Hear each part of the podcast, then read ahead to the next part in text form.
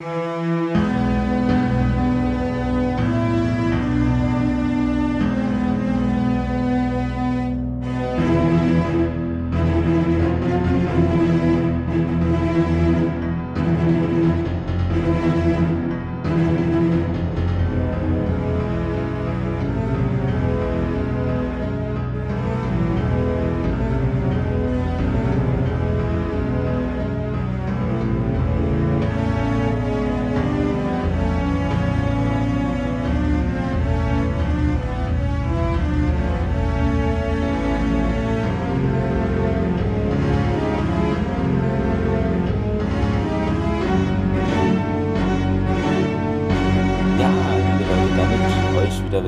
beim Stargate Podcast eurer Wahl. Äh, mit dabei, wie immer, Thomas. Guten Abend, Thomas. Hoi, hoi. Aber eine Wahl haben die ja eigentlich gar nicht. Ne? Also der Einzige. Ja, ja. Der einzig äh, wahre. können den hören oder gar keinen. Ja. Genau. Und, Alternativen äh, gibt es nicht. Äh, heute äh, schön wieder dabei Karina. Kennt ihr ja auch schon. Hallo Karina. Hallo Clemens. Ja, ähm, wir haben Feedback erhalten. Ich glaube, drei Sachen muss ich mal gucken, genau. Hm, ich hatte ja das gepostet, dass wir, also es ist ja jetzt wieder Vergangenheit, Dings ist ja egal, äh, über, übermorgen die letzte Folge der fünften Staffel kommt äh, mit dem Foto von Original Drehbuch, Ideen, Anweisungen auf einer Tafel, leider nicht in HD, deshalb kann man da wenig lesen, aber man konnte Dinge erahnen und da schrieb Nightomea at Nightomea, irgendwann habt ihr mich eingeholt. Ja, ich glaube, das wird nicht passieren, äh, weil Nightomea hat ja irgendwie gefühlt alle Serien innerhalb von einem Jahr, irgendwie jede Woche und keine Ahnung, gefühlt immer alle drei Tage irgendwie eine Folge rausgehauen. Dann hat noch äh, unter die Folge Das Geheimnis der Asgard auch auf Twitter gepostet, Pleroide, Hashtag VR Starfleet, at Pleroide, schon fünf Staffeln, wie die Zeit vergeht. Äh, ja. Und der bunte Rat, at Grau Rat. Und jetzt rufen wir alle zehnmal hintereinander, Hatak Attack. okay. Und Kelly St.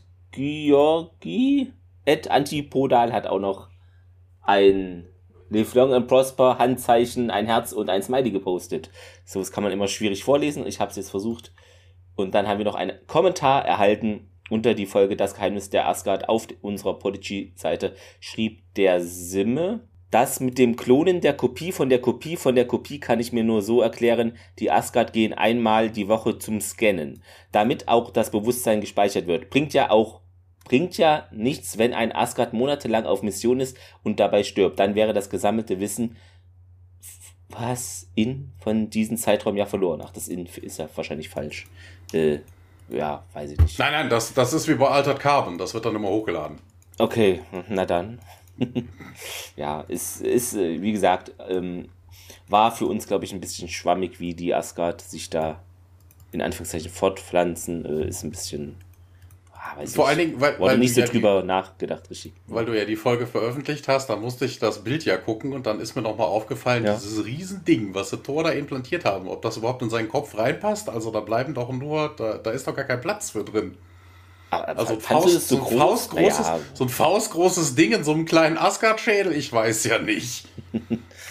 ähm, ja, genau, äh, das dazu. Ähm, wir können gern zur heutigen Folge springen. Thomas, wie heißt sie denn überhaupt äh, im Original? Es müsste die richtige sein. Decent.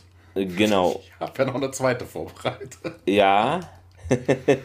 so, ähm, und dann im ja, französischen Reunion italienisch Countdown, tschechisch Crash und ungarisch Dive äh, und im deutschen Notlandung. Also wir haben ja, ja sehr viele Variationen. Trifft, es, es, trifft aber diesmal alles irgendwo. Es könnt, diesmal trifft alles. Das würde ich sagen, ist zum ersten Mal der Fall. Also das, das hatten Gefühlt wir, glaube ich, noch nie. Fall, das hatten, sonst hast du immer ein, zwei, die irgendwie komisch waren. aber gut, äh, dieses Mal haben sie. Vielleicht geht es ja jetzt so weiter in der äh, sechsten Staffel.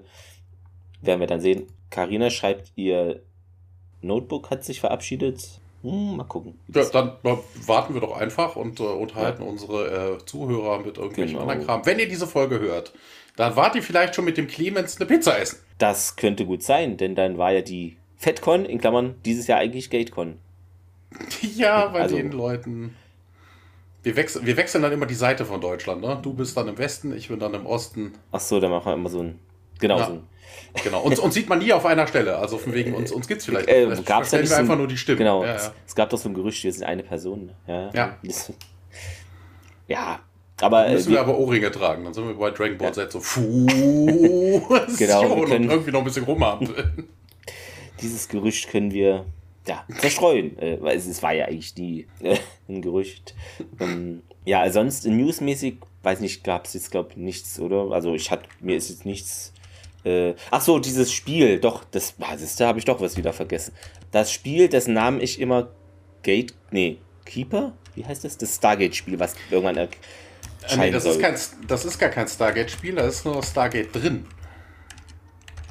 Timekeeper, glaube ich. Time ja, genau, Time, Time, Timekeepers, ja. ich habe es erst vergessen. Genau, da, das soll wohl dann irgendwann erscheinen, aber da gab es irgendwelche News zu. Was haben ja, wir? du hattest Juli, gepostet. Genau, Juli 23 ist, ist ja eigentlich demnächst. Ja, ist aber, ist aber kein Stargate-Spiel, ne? Also es gibt irgendwie einen Stargate-Mod oder irgendwie sowas dafür oder, oder Stargate-Schiffe oder irgendwie so ein Blödsinn. Das ist ja kein. Also ich habe es als Stargate-Spiel gesehen, weil da sind ja auch die Echt? Was man, ja, doch, doch, das müsste. Das heißt, also, ja. Äh, bei Timekeepers bin ich eher bei Star Trek. Hallo, Karina wieder da? Hallo, da Hallo. bin ich wieder. Sehr gut.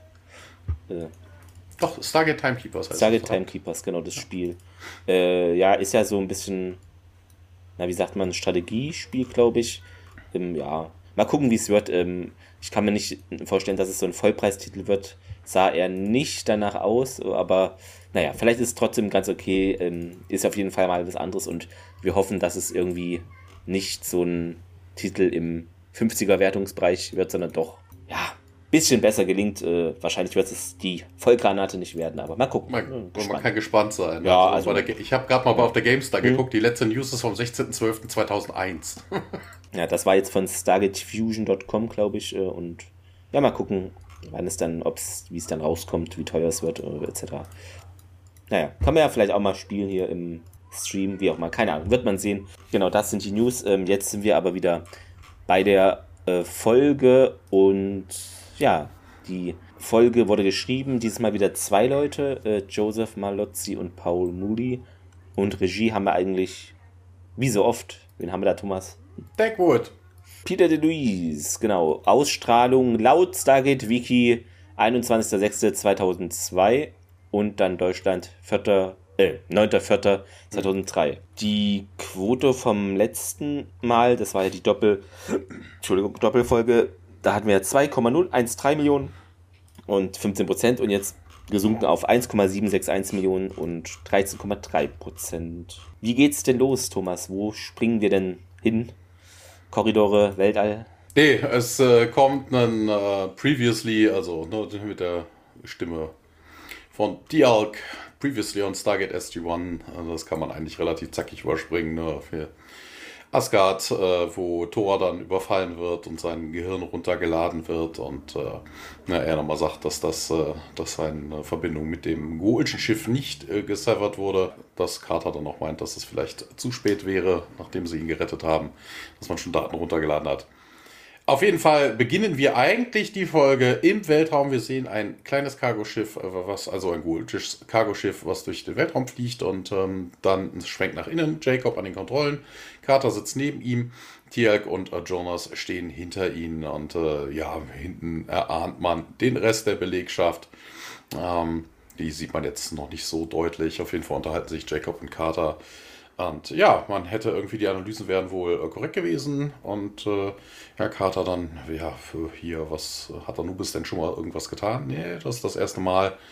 Und ähm, ja, hier muss im, äh, im, im Stargate Center sein. Also vor allem rote Landmann gegangen, als das Teil hier aufgetaucht ist. Wir wissen immer noch nicht, worum, äh, worum es sich handelt. Wir sehen nämlich nichts. Wir sehen halt immer noch den Shot von innen. Und äh, Carter bestätigt das dann. Ja, Jacob sagt, kann ich mir vorstellen. Ich war ja mal ein Air Force General und äh, ja, O'Neill hat scheinbar einen, einen kleinen Powernap gehalten. Er taucht nämlich von hinten auf, streckt sich, reckt sich und sowas. Und dann sind wir endlich da. Papa Schlumpf hätte er noch sagen müssen. Und ähm, ja, nee, ähm, wer bis jetzt noch nicht sagt, bestätigt Carter und äh, wir können aber schon mal ein paar Scans machen. Ja, was habt ihr denn bis jetzt gescannt? Ja, nix. Wie nix? Ja, ne, Stable Planetary Orbit, also scheint irgendein ein, ja, ein Ding zu sein, was irgendwie da jetzt um die Erde kreist. Shields und Weapons are down. Wir wissen, es handelt sich also um ein Schiff. Und äh, auch wichtig, Carter sagt, es würde kein EM, keine EM-Signaturen ausstrahlen. Das heißt eigentlich, das Ding hat keinerlei Strom. Das muss man im Hinterkopf behalten. Das ist nämlich so, das zieht sich durch die Folge. Das ist die größte Lüge überhaupt. Wir wissen nicht, warum es äh, da so rumhängt und ähm, ja, Jacob sagt dann auch, ja, wenn es die Erde angreifen wollen würde, hätte es das jetzt auch schon getan. Und äh, ja, Jonas grinst sich da irgendwie einen zurecht. Ja, oh, mein erstes Mal im Weltraum. Ja, und hier ist er jetzt nicht so von, also er kennt das ja schon. Ne? Und Jonas prabbelt da ein bisschen vor sich hin. Ja, bei sich auf dem Planeten hätte man Space Travel so als Möglichkeit erkannt, aber ne, jetzt hier draußen zu sein, ja, keine Ahnung. Und äh, ja, er ist auf jeden Fall total der Fanboy. Weltraum, juhu muss man ein paar Fähnchen schwenken. Und ähm, ja, dann kommen noch zwei Leutchen dazu, äh, die wir bis jetzt noch nicht gesehen haben oder erahnt haben. Major Davies und Dr. Friesen. Den haben wir bis jetzt noch nicht kennengelernt. Der wird gespielt von John Shaw. Einmal Dead Zone, zweimal Smallville, einmal SGA.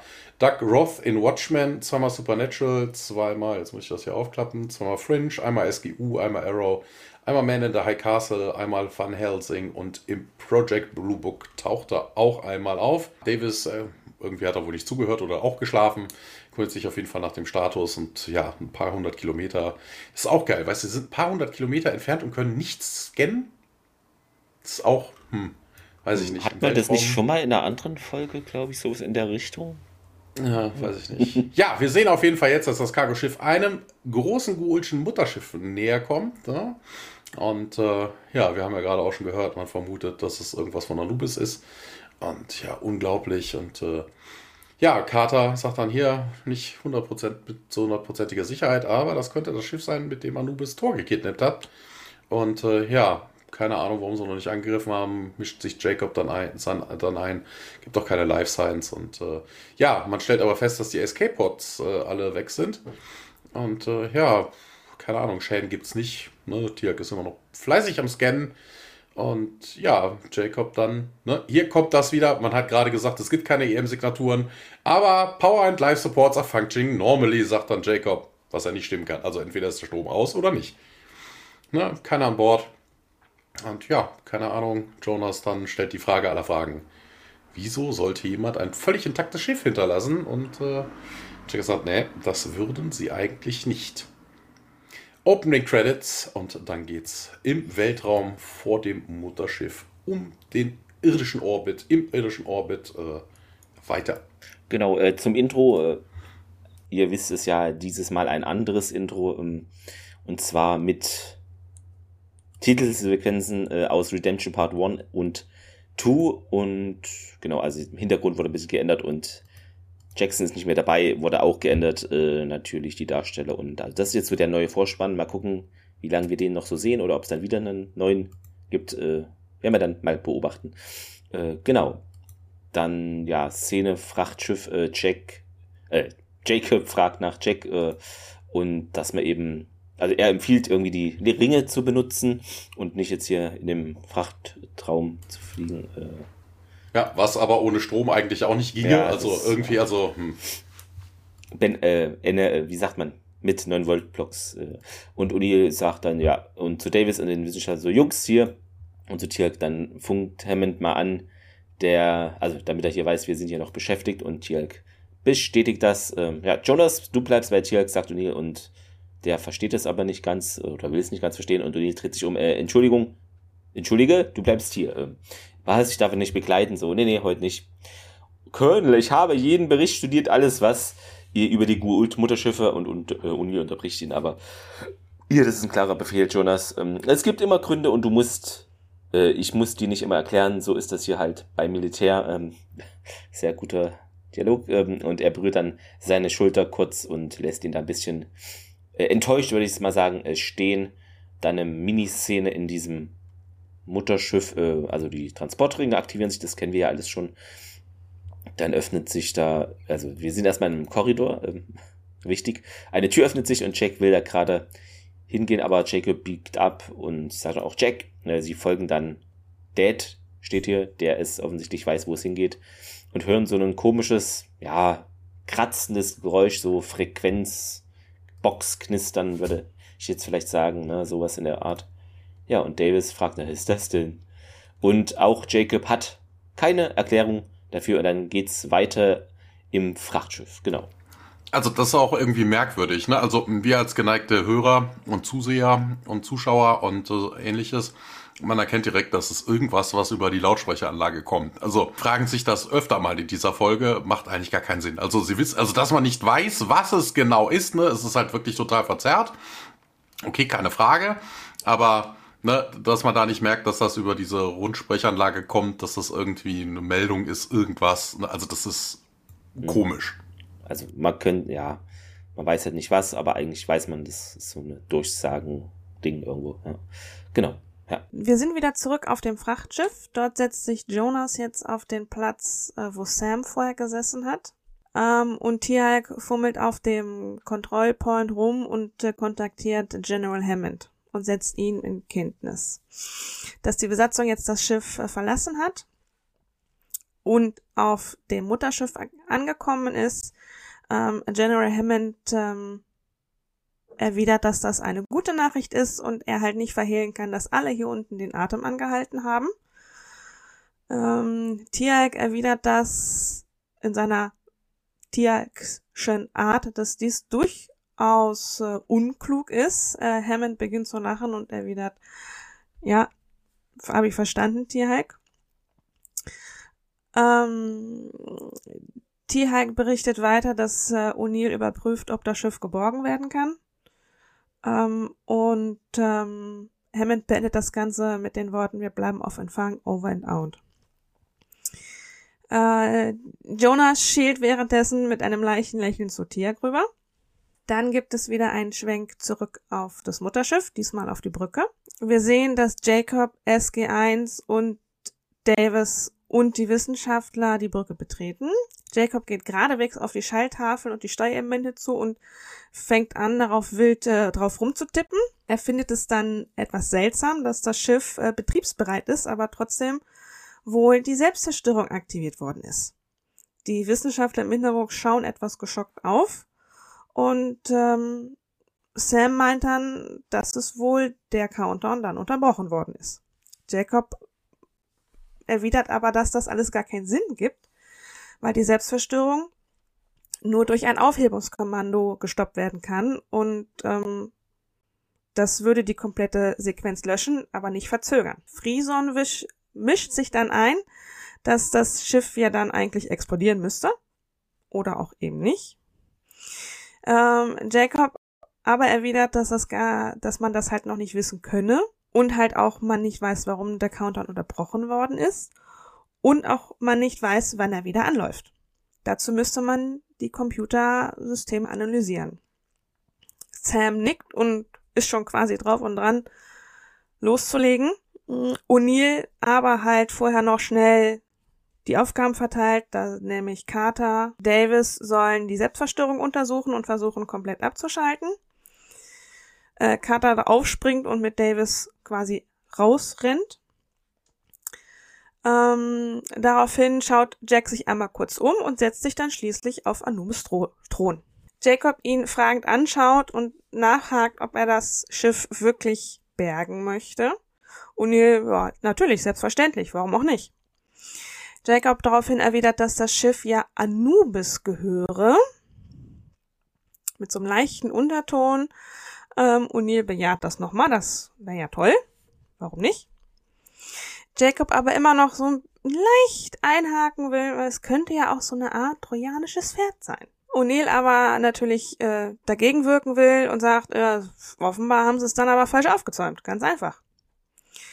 Jack kann das, Jacob kann das aber wirklich nicht verstehen, ähm, weil warum soll man natürlich alles an sich reißen und einfach hingehen und einen US Air Force Sticker auf das Schiff befestigen? Jacob, äh, O'Neill fällt Jacob dann ins Wort, von wegen, was das denn soll. Wir müssen ja erstmal herausfinden, was überhaupt passiert ist, bevor wir irgendwas anderes mit dem Schiff tun. Jacob unterstützt das, ja, Müssen wir? Und warum es überhaupt in der Erdumlaufbahn ist. Hat ja auch noch einen beträchtlichen Grund. Äh, O'Neill ist allerdings eher auf die Seite, ja, ne, wir müssen Technologie annehmen, die wir halt hier vor uns hin auf dem Silbertablett gekriegt haben, die uns dann auch gegen die Gua'uld hilft. Und wenn es halt ein Schiff ist, ja, dann ist es halt ein Schiff. Jacob kann das Ganze allerdings immer noch nicht ganz verstehen, weil er hat so ein bisschen Angst, dass ähm, man halt dann doch seinen Lieblingsplaneten, wie er die Erde betitelt, dann halt doch ausgelöscht wird. Jack fragt nochmal nach, welcher Planet das so genau sein könnte. Jacob sieht ihn dann mit einem Blick so nach dem Motto, jetzt hören Sie mir schon auf damit an, während Jack ihn nur anlächelt. Jacob erwidert, wenn sie das Schiff aufgeben wollten und die Selbstverstörung nicht funktioniert, warum man als logische Option nicht den Hyperantrieb sabotiert hätte. Okay, das ist jetzt hier etwas mysteriös. Jedenfalls steht Uni dann auf und will den äh, Friesen mitnehmen um halt den Hyperantrieb zu kontrollieren. Und auch dann taucht wieder das seltsame Geräusch auf und O'Neill meint, dass man mal klären müsste, was das für ein komisches Geräusch ist. Die Szene, wo O'Neill auf äh, Anubis Thron sitzt, äh, ist eine Simpsons-Anspielung im Englischen, weil er hat die Hände aneinander und äh, macht einen auf Mr. Burns. Er sagt nämlich, excellent, wie Mr. Burns das halt so gerne tut. Ähm, wir wenden uns einem äh, mutterschiffschen Korridor zu. Carter und Davis laufen da rum, kommen an der Tür. Carter gibt einen Code ein und ja, das Shot lässt sich damit aber nicht öffnen.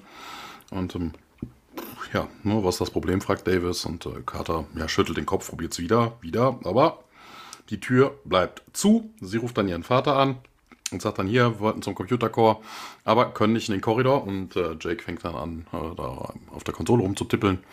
Und ähm, ja, die ganze Sektion ist abgeriegelt. Und sogar der Live-Support ist ausgeschaltet worden. Und äh, ja, aber wieso erkundigt sich dann Carter übers, äh, übers Radio? Und keine Ahnung. Ja, dann, ich probiere mal aus, ob ich die Ventilation wieder ans äh, Lauf kriege und die Tür öffne. Und äh, wir wenden uns dann einem anderen Korridor zu, wo wir O'Neill und Friesen sehen. Ähm, ja, Friesen hat so ein, so ein Klemmbrett dabei und äh, guckt da immer wieder drauf. Und äh, ja, hier, oh, Colonel, wir sollten unbedingt die Shield-Generatoren uns anschauen. Und äh, ja, O'Neill ist davon jetzt aber wenig begeistert. Er ruft nämlich Jacob an und fragt dann hier, was ist denn mit dem Hyperdrive? Wobei das auch Quark ist. Eigentlich sind die doch alle auf derselben Frequenz, damit jeder alles mitbekommt. Also er müsste doch wissen, dass Jacob gerade dabei ist, ja, eigentlich, eigentlich, mit äh, Carter da die Tür zu öffnen. Ne? Was, was will er denn? Ne? Er kann sich jetzt auch nicht klonen. Das äh, können nur die, die Asgard. Und äh, ja, äh, O'Neill dann auch weiter. Ach nee, äh, Quatsch, Jacob meldet sich und fragt, wie ist der Hyperdrive. Aber eigentlich sei er auch beschäftigt. Also ja, Friesen soll, sagt, wir die Engines waren okay, aber wir müssen den Schildgeneratoren noch irgendwie uns anschauen. Und äh, ja, aber wieso denn? Neil fragt, äh, also dreht sich um zu Friesen und schaut ihn fragend an und dann, ja, wieso? Um sie zu sehen. Und ja, Neil sagt, nee, never mind. Und äh, ja, Friesen erläutert das dann aber nochmal ein bisschen genauer. Ja, das Schiff hat ein Asgard-Schiff zerstört und hat Tor gekidnappt. Ne? Also wenn die Schilde wirklich so tippitoppi sind, ähm, aber O'Neill interessiert das nicht. Er geht einfach weiter. Wir sehen wieder Carter und Davis, die in diese, an dieser geschlossenen Tür noch stehen, die plötzlich aufgeht und Carter meldet dann noch übers Radio. Hey, wir sind drin. Okay, bestätigt ihr Vater und sagt dann, hier, seid vorsichtig. Sie bestätigt das auch. Und äh, in dem Gang, ein paar Schritte weiter, sehen wir dann plötzlich noch eine geschlossene Shot und da sind wohl Stabwaffen drauf abgefeuert worden. Und ähm, ja, irgendwas ist hier wohl passiert und äh, Carter berichtet ihrem Vater dann auch direkt, ne, wir sind kurz vor dem Computercore, die äh, Türe ist beschossen worden mit Staff Blasts und äh, ja, sagt Jacob, das ist aber interessant, weil das ist auch die einzige Tür, die ich nicht aufkriege. Und äh, ja, die, äh, die Schaltungen sind irgendwie geschmolzen Ne, das sieht eigentlich nach einem, nach einem gewollten Überladung aus, die das ausgelöst hätte. Äh, ja, sagt Carter dann übers Radio, klingt nach einem Saboteur. Ne, jemand, der den Computer geschädigt hat und dann alles, äh, abge also alles versiegelt hat, damit keiner es reparieren könnte. Und äh, ja, ich kann euch auf jeden Fall nicht reinbringen, sagt, äh, sagt Jacob. Und ähm, ja, Carter wendet sich dann an den Colonel.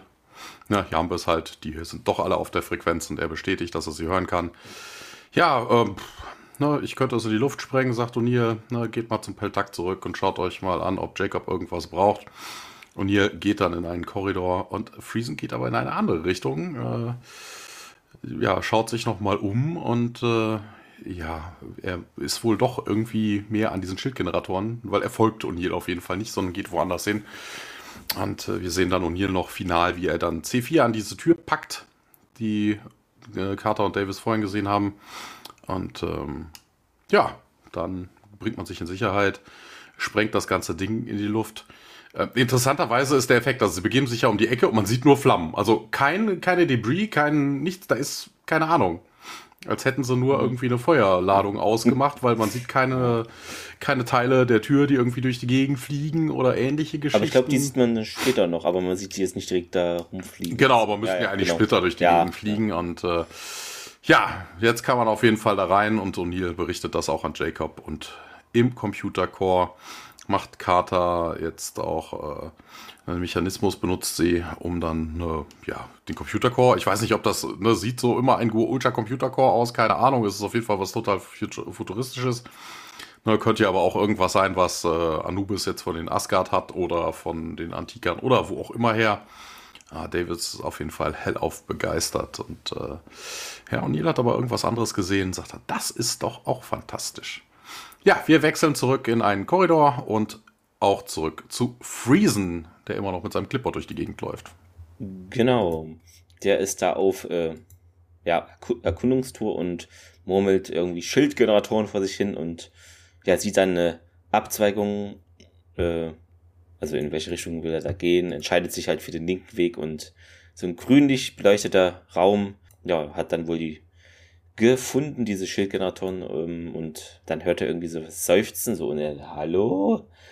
Und natürlich, wenn man sich unsicher ist und nur allein unterwegs, geht man in eine dunkle Gasse sozusagen. Das macht man in vielen Filmen so und in vielen Folgen. Hier ist es auch der Fall. Und er geht dann dahin, äh, Colonel O'Neill, und geht um eine Ecke. Ja, als er dann in die andere Richtung äh, zurückschaut, sozusagen, stehen dann drei nicht freundliche Krieger ihm gegenüber, äh, sehen so Ninja-mäßig aus und haben auch Schwerter dabei. Der eine zieht ein Schwert. Ja, recht kurios irgendwie auf jeden Fall. Ja, dazu habe ich direkt ein paar Sachen. Mhm. Und zwar zum einen, wenn Jafar an Bord sind, wir haben ja auch gesehen, dass sie auf die Tür geschossen haben. Oder ob jetzt die oder irgendwelche anderen, wissen wir nicht. Aber mal ganz ernsthaft, wenn da Jafar an Bord sind, warum haben sie die Tür nicht auch in die Luft gesprengt? Als ob die Jafar keine Sprengstoff hätten. Also Macht ja. überhaupt keinen Sinn. Die Jaffa, einmal Gerald Wong, äh, also der Anführer ist Gerald Wong, einmal Smallville, einmal in allen Nachts im Museum teilen, war er jeweils eine Hunde, hat ansonsten nicht viel gemacht. Dann haben wir noch einer der beiden anderen ist Brad Shan, den haben wir zuletzt in äh, Staffel 4, Episode 10 gesehen. Und äh, dann der dritte im Bunde ist John Meany, ist eigentlich Stuntman, der aber auch nicht wirklich viel gemacht hat, weil er insgesamt als Stuntman auch nur drei Menschen. Hm, genau.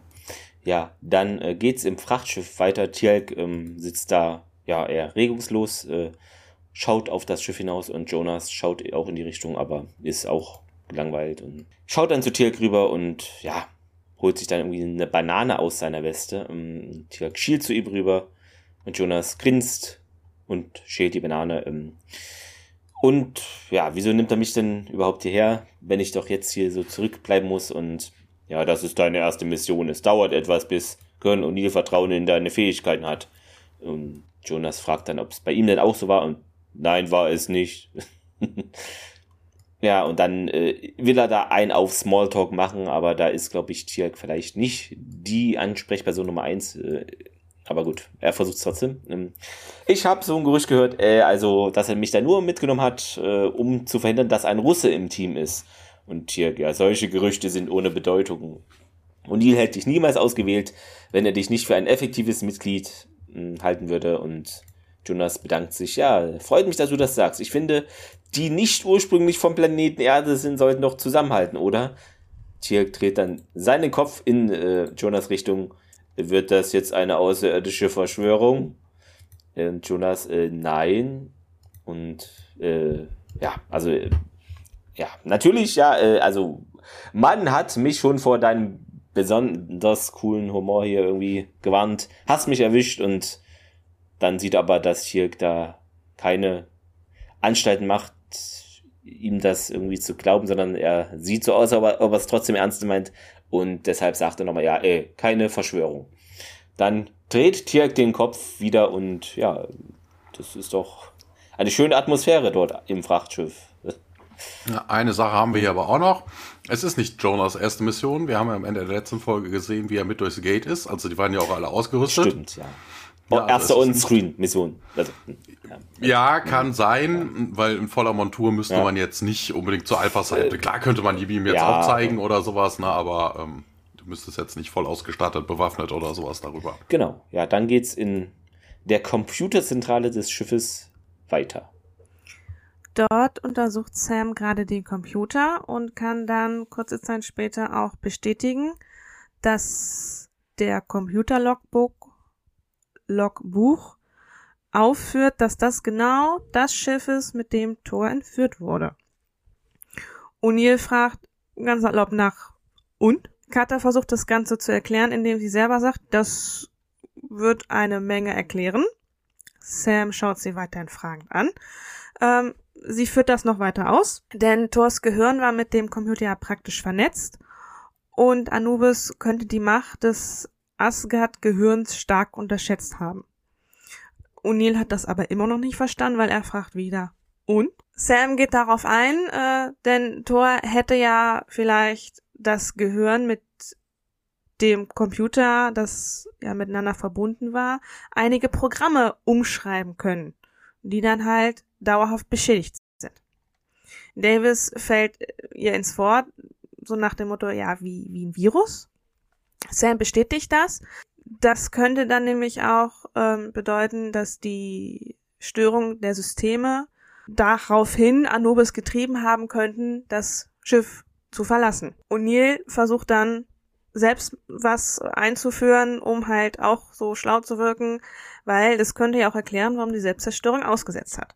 Sam nickt, meint, dass ähm, er durch das in dem System ganz neue Subroutinen generiert haben könnten, die halt das Schiff direkt zu uns in unser Sonnensystem geschenkt haben könnten. Quasi wie so ein kleines Geschenk. Sam, äh, Jack sieht etwas skeptisch aus, aber Sam weiß das und nickt. Und ja, sie weiß selber, dass es verrückt klingt, aber je mehr sie darüber nachdenkt, desto mehr scheint das eine vernünftige Erklärung zu sein. Jack glaubt das immer noch nicht und zieht einfach nur eine Augenbraue hoch. Ähm, Davis klingt sich wieder ein, denn für ihn ist das eher wirklich nur so ein Wunschdenken.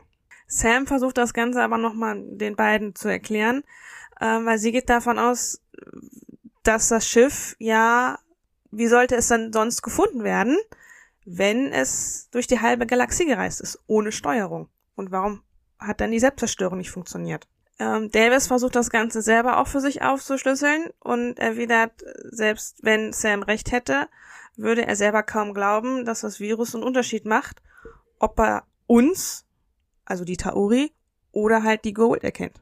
Jack schaut jetzt Sam an mit einem, da hat er recht, Blick an. Sam versucht da auch weiterhin ein bisschen gegenzuwirken, nämlich sie meint, dass das Virus, dass sie den Virus unschädlich machen müssen.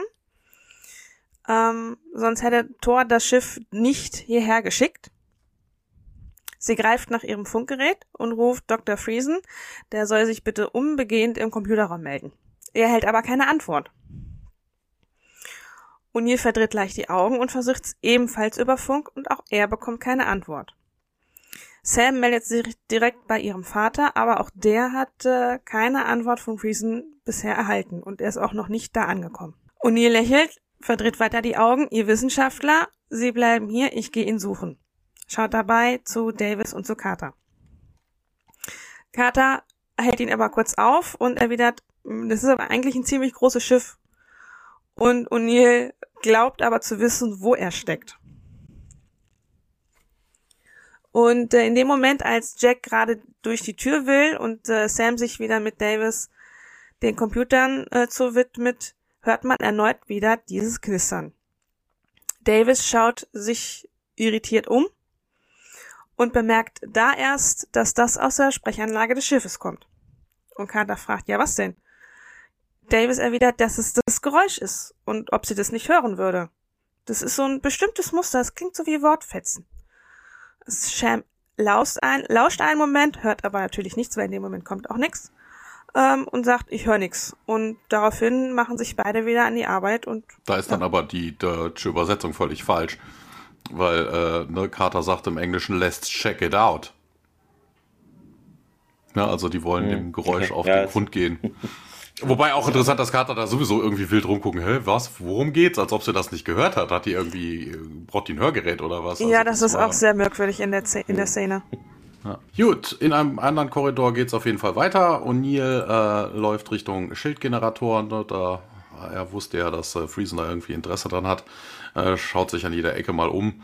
Und äh, ja, dann sieht er plötzlich äh, Friesen auf dem Boden liegen und äh, ja, er kniet sich daneben, checkt den Puls und äh, meldet sich über Radio Carter.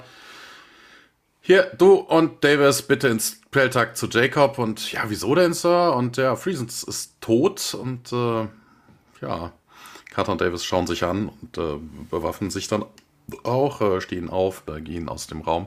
Und hier meldet sich bei Jacob. Und äh, ja, in dem Moment wird äh, Jacob auf jeden Fall von einem Staff Blast getroffen und er fällt dann zu Boden. Wir wissen nicht, was mit ihm ist. Zwei der Jafar standen in der Tür. Einer hat gerade Jacob angeschossen oder erschossen. Er hat auf jeden Fall noch seine Stabwaffe in der Hand. Man geht jetzt rüber zum äh, Control Panel. Und O'Neill fragt, versucht es nochmal Jacob. Und aber passiert nichts.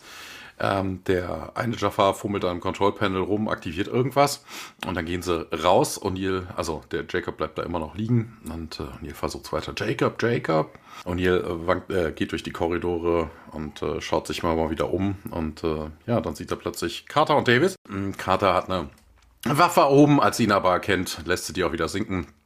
O'Neill dann äh, macht den beiden Bewegungen, also hier folgt mir. Carter und Davis gehen hinter ihm her und äh, im Kontrollraum angekommen. Sehen sie, wie Jacob da auf dem Boden liegt und äh, Carter eilt auch direkt zu ihm. Ja, Carter hilft dann ihrem Vater hoch und äh, ja. Ihm scheint es jetzt nicht ganz so schlecht zu gehen. Äh, Davis sieht aber irgendwas auf dem Viewscreen und ähm, wendet sich dann dem Kontrollpanel zu und sagt dann, oh, wir haben ein Problem. Und äh, Jacob, ja, hier, kümmert euch darum. Und äh, ja, wir verlieren an Geschwindigkeit. Und die haben uns aus den äh, Kontrollen ausgeschlossen. Wir können den Kurs nicht ändern und wir werden crashen, sagt Carter. Und äh, dann wird Tiak angerufen. Ist aber eigentlich auch totaler Blödsinn. Wenn die die Möglichkeit hätten, die, äh, den Kurs zu ändern, wäre das Schiff nie hier gelandet. Also, das macht irgendwie keinerlei Sinn. Ne, also, dieser Virus hat sie ja scheinbar mhm, aus ja, den Kontrollen genau. ausgeschlossen. Wir haben jetzt nicht gehört, dass äh, das abgeschafft worden ist durch das SG-Team. Also, warum? Ja, auf dem Cargoschiff geht's weiter und äh, auch Tiak äh, fällt das auf und er meldet sich über Radio hier. Und ihr, ihr nähert euch der irdischen Atmosphäre. Ja, ich weiß das. Ähm, wir werden uns hier rausringen und Tiak nickt dann Jacob zu, äh, Quatsch, Jonas zu und äh, ja, Tiak bestätigt dann auch und hier standing by. Ja, in dem Moment, äh, wo Jonas aber rüber zum Ringtransporter geht, äh, kommt auch direkt die Ringe an, aber da sind dann drei Ninjas drin kleiner Feu kleines Feuergefecht, äh, ein bisschen gesettet, ein bisschen geschossen und äh, ja, die drei ziehen auf jeden Fall den kürzeren. Und äh, ja, Tiak nimmt dann die Stabwaffen auf und äh, ja, auch Jonas nimmt dann die Waffe runter und weiter geht's im Kontrollraum. Wer sagt was zuerst? Weil bei mir sind, das, sind die Szenen nicht so getrennt. Kater. Es hat keinen Sinn. Hat keinen Sinn. Okay, ja. genau. Ähm, ja, hat keinen Sinn. Äh, wir landen hier voraussichtlich irgendwie 1000 Meilen südwestlich von Alaska wie schnell die das denn immer weiß. ähm, ja, und Davis. Ja, das Schiff wird es einem anzeigen. Ne? Ach so, wer weiß. Die Menge an Energie, sagt Davis, die beim Aufschlag da freigesetzt wird, könnte eine Flutwelle verursachen. Und Jacob, äh, ja, Schilde hochfahren und Trägheitsdämpfer auf Maximum. Sam gibt dann diese Befehle ein und ja, auf diese Weise könne das Schiff intakt bleiben und gerade sagt, ja, das ist jetzt erledigt, mehr kann man nicht tun. Und O'Neill dann über Funk, Tjalk, wir gehen jetzt in den Ringraum, und Jacob will da alleine gehen, aber wird aufgehalten von Jack. Sie unterstützen ihn dann beim Laufen. Ja, O'Neill dann über Funk ähm, O'Neill, wir wurden von Jafar von dem Mutterschiff angegriffen und Jacob. Und Jack verzieht auch das Gesicht. Ja, wie ist denn eure Situation? fragt äh, O'Neill.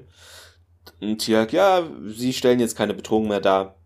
Aber das Schiff wurde beschädigt. Ähm, die Kristalle zur Übertragung hier für den Ringtransporter, die wurden ja, eben äh, zerstört und ja, die Zeit reicht nicht, um jetzt ans Mutterschiff anzudocken. Ja, dann schauen die aus dem Fenster sozusagen und sehen, dass die Erde immer näher kommt, ist alles nicht so optimal. Und O'Neill meint auch, tja, äh, wie ich das sehe, geht's nach unten. Und das ist ja auch der Fall, denn wir befinden uns jetzt im Besprechungsraum des Stargate Centers und das ist jetzt halt, wie man es bei solchen Situationen kennt, natürlich zu einem Krisenzentrum umgemodelt worden. Und da stehen überall Laptops, äh, Berichte liegen rum und ja, man sieht dann diese, ich glaube, vorausberechnete Absturzbahn des Schiffes oder irgend sowas sieht man auf jeden Fall auf dem Monitor. Und Hammond ist am Telefon und da geht es jetzt ein bisschen um die Pressearbeit, was man der Presse sagt, weil die das natürlich, irgendwer wird das ja sehen. Man wird jetzt die Meldung herausgeben, dass heute Morgen etwa gegen 8 von Norwood ein Meteor beobachtet wurde, der in die Erdatmosphäre ähm, eintrat und im Nordpazifik niederging. Bisher haben wir noch nichts von der chinesischen Regierung gehört, aber die melden sich bestimmt noch. Ja, im Hintergrund sehen wir Tielk und Jonas. Was die Russen angeht, so werde ich in etwa 10 Minuten mit Colonel Chekhov äh, telefonieren. Ja, Sir, ja, ich halte sie über die Entwicklung auf dem Laufenden. Also, weiß ich, wird halt impliziert, dass er mit dem Präsidenten redet, würde ich es jetzt mal ja, sagen. Hm, ja, dann legt er da auf und äh, wendet sich den beiden von SG1 zu. Ähm, Hammond, meine Herren, äh, schön, dass Sie zurück sind. Wir haben das Mutterschiff lokalisiert. Sonaranzeigen lassen darauf schließen, dass es noch intakt ist. Ähm, Jonas erkundigt sich, ob sie denn noch am Leben sein könnten. Und Hammond sagt, ja, da geht man äh, doch äh, schwer von aus, äh, von dieser Prämisse. Und gibt Jonas einen Bericht. Äh, ein Tiefseerettungstauchboot ist von Pearl Harbor, ist uns allen ein Begriff, äh, ausgestattet. Und man müsste jetzt noch klären, wie die Crew in das Mutterschiff gel gelangen kann. Und ja, Tirk vor dem Bildschirm, welcher eben dieses Schiff zeigt. Die Fluchtkapseln wurden durch Druck werden durch Druckrohre abgesprengt. Möglicherweise kann eines davon als Zugangspunkt benutzt werden. Und Hammond findet, das hört sich doch nach unserer besten Chance an. Und ja, ähm, Jonas äh, ist natürlich eifrig mit dabei, sich zu beweisen, will sich nämlich hier gleich dieser Rettungsoperation anschließen. Und Hammond hat da nichts dagegen, denn ein Flugzeug würde bereits äh, warten. Jonas bedankt sich, Tierk beugt leicht seinen Kopf und ja, dann verschwinden beide und wir verschwinden auch ja auf einem Jeep, der auf dem Weg zum Flugzeug schon ist. Äh, da geht's jetzt nämlich hin. Ist das letzte Schiff nicht auch im Nordpazifik abgestürzt? Das ist dann so langsam der Friedhof der Mutterschiffe. Ähm, ich glaube, es war auch Nordpazifik. Schreibt uns gerne vielleicht, was auch Südpazifik. Wie viele Pazifiken gibt es? Zwei? Äh, ja, gibt noch den Südpazifik. Mhm. Äh, die stapeln sich dann da irgendwann. Ja, ja ansonsten, äh, was natürlich auch interessant ist, wir haben am Anfang gehört, dass äh, die äh, Jaffa über die, also die Besatzung wohl über die Escape Pods raus sind. Mhm. Aber sie scheinen, wir haben, äh, ne, sonst würden sie das überhaupt nicht, sonst wäre das überhaupt keinen Sinn machen, da irgendwelche Leutchen hinzuschicken. Ne, dann hätte man die benutzt. Also scheinbar haben die auch wirklich alle benutzt. Ne, sonst hätte sich ja, ja, SG1, die noch da sind, einfach in irgendwelche Escape-Bots reingesetzt und auf Knöpfchen gedrückt und zack, dann Leider alle der Oberfläche. Ne? Ja. Aber scheinbar wirklich komplett alle benutzt. Wobei, mindestens eins müsste übrig bleiben. Es waren ja drei Jaffa noch da. Wer weiß, ob das so abzählt, ob da für jeden so ein Rettungs... Das ist doch immer nur so pro forma. Ja, da müsste es ja noch mehr geben. Also, ja, also, nee, ja, noch drei Leute also überlassen ist ja auch äh, dann hm. ja, schade, ne? Beides merkwürdig, ne? Also, ja entweder ich habe genug für alle oder ich habe nur für irgendwie Aber ein paar jetzt Leute. mal hypothetische Frage. Bei so Kreuzfahrtschiffen, da kannst du mir doch nicht erzählen, dass es für jede Person Platz für auf jede. Rettungsboden gibt. Für Sicher. Jede. Ja. Echt? Theoretisch müsste es okay. zumindest ich, ich kenne mich da nicht aus, die deshalb. Anzahl ja, irgendwo okay. Platz geben, ja. Ach so. Ja, nee, ich also dachte, da ist Titanic immer so, okay. War das, das war ja das Problem ja. in der ganzen Geschichte. Ne? Bei der Titanic gab es zu wenig. Hm. Aber heutzutage ist das so. Ne? Die so Vorschrift ja so, einfach. So ja. Seenotrettungsübungen. Du findest dich ja direkt auch dann am ersten Tag bei deinem eigenen äh, Rettungsbötchen ein bei hm. dieser Übung. Na, also das ist schon genauso abgezählt. Okay. Nee, ich dachte so, Hauptsache 50% überleben oder so. Oder, oder ob da überhaupt Platz ist, das war jetzt so meine Frage. Deshalb, ja. Okay, also äh, der TÜV muss ich nochmal die Hattacks anschauen, da ist wohl einiges im Argen, genau. so ein bisschen. TÜV-Plakette kriegen sie dies Jahr nicht. Genau. Wie eben schon gesagt, wir sind jetzt in einem Jeep auf dem Weg zum Flugzeug. Tiek und Jonas ähm, sitzen da drin und unterhalten sich so ein bisschen. Jonas gibt sich so, ist so ein bisschen bedrückt, ähm, er sagt, er hätte bei ihnen sein sollen. Ähm, Tiek fragt ihn dann, was er denn hätte verhindern können. oder ob er das verhindern hätte können, was bisher passiert ist. Jonas äh, möglicherweise und fragt, gibt die Frage halt zurück, ob er das halt nicht glaubt. Ähm, Tiag erwidert, dass das Ganze ein Hinterhalt war. Jonas Anwesen hätte, Anwesenheit hätte daran auch nicht wirklich viel geändert. Und fragt dann, ähm, wie auf dem Frachtschiff. Äh, Tiag ähm, antwortet, dass man oder dass auch sie nicht hätten ahnen können, dass die Jaffa den Ringtransporter nutzen würden. Ähm, Jonas erwidert, dass er eigentlich ja nur hat dagestanden und äh, Tiag ihm das Leben gerettet hat, wie Dr. Jackson damals auf seinem eigenen Planeten. Tiag zieht natürlich in seiner Tiagschen Art die Augenbraue hoch und erwidert dann, dass er das halt so verstanden habe, dass zum größten Teil es Jonas Idee war, die zur erfolgreichen Entfernung des Sternentores vor der Explosion führte. Also hat Jonas Millionen von Leben gerettet. Jonas winkt das ab, das wäre ja was ganz anderes gewesen und da ging es ein intellektuelles Problem und er redet aber wohl davon, dass er in, instinktiv handeln muss und nicht wirklich weiß, wie er das tun kann. Und äh, Tiag erwidert darauf hin, dass es sicher noch den einen oder anderen Moment gibt, äh, wo sich halt die Gelegenheit gebietet, wo halt auch Jonas zum Einsatz kommt. Jonas bemängelt weiterhin, dass er halt äh, bisher nicht allzu viel dazu zu beitragen hat, sich nicht anbieten konnte. Und äh, Tiag versucht ihm aber bisschen gut zuzureden, dass das alles sein mag, aber er halt noch sicher viele Schlachten schlagen müsse. Dann schauen beide sich an, Tiag nickt ihm zu und Jonas schaut etwas bedrückt aus dem Fenster. Dann gibt es wieder einen Schwenker. Wir sind wieder zurück auf der Brücke auf dem Mutterschiff. Jacob sitzt jetzt auf, vor, den, vor dem Thron auf den Stufen und Jack leistet ihm Gesellschaft. Jack fragt nach, wie es aussieht und deutet so mit dem Kopfnicken auf die Verletzung von Jacob. Jacob erwidert nur, dass er sich leider das Schlüsselbein gebrochen habe, aber Selma ja dann arbeiten würde. Das ist auch geil. Wird von hinten angeschossen und bricht sich das Schlüsselbein. Wie sowas funktionieren soll, weiß das ich Das hat eine ganz komische Physiologie, der, der Kerl. Mhm. Weiter geht's. Äh, und das O'Neill sagt dann, ja, also Typen, für die Typen ohne Lebenszeichen, dass diese Jafat wohl ziemlich viel Schaden angerichtet haben. Ähm, Jacob meint, dass sie in einem Teil des Schiffes festgesessen haben, der versiegelt war. Und um so lange zu überleben, haben sie sich in einen Zustand von Kelnorem versetzt. Dabei wird ja der Herzschlag verlangsamt auf ein bis zwei Schläge pro Minute und in diesem Zeitzustand haben die Sensoren des Schiffes ja halt nicht bemerken können.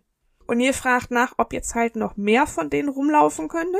Jacob verneint dies, er bezweifelt das, ähm, er vermutet halt, dass die drei, die ihn angegriffen haben, in der Computerzentrale waren und er sie halt rausgelassen hat, als er die Tür für Sam geöffnet hat. Genau in diesem Moment kommen auch Sam und Major Davis zurück. Carter zählt dann mal auf, die Lebenserhaltungssysteme laufen auf 50 Prozent. Wird zwar nicht komfortabel, aber es ist zumindestens so, dass sie nicht gleich erfrieren werden. Jacob fragt, es mit den Triebwerken ist. Da sagt Davis, der klingt sich nun ein, sagt keine Chance. Das ist allerdings nicht auch unser einziges Problem. Sam erwidert daraufhin, dass es massive strukturelle Schäden gibt, die sie unterhalb des unteren Decks gefunden haben, vermutlich infolge des Aufpralls. Jacob hakte danach und fragt, wie schlimm die sind. Sam ist sich nicht ganz sicher. Ähm, der Außendruck ist schon ziemlich heftig, äh, vor allem auf den unteren Ebenen des Schiffes. Es wäre halt möglich, dass die Schiffshülle nicht standhält. Äh, O'Neill hofft, dass die Hilfstruppen schon unterwegs sein sollten. Äh, Sam sagt aber, dass es da noch ein weiteres Problem gibt, denn die Selbstverstörungsfrequenz wurde ja mittendrin unterbrochen.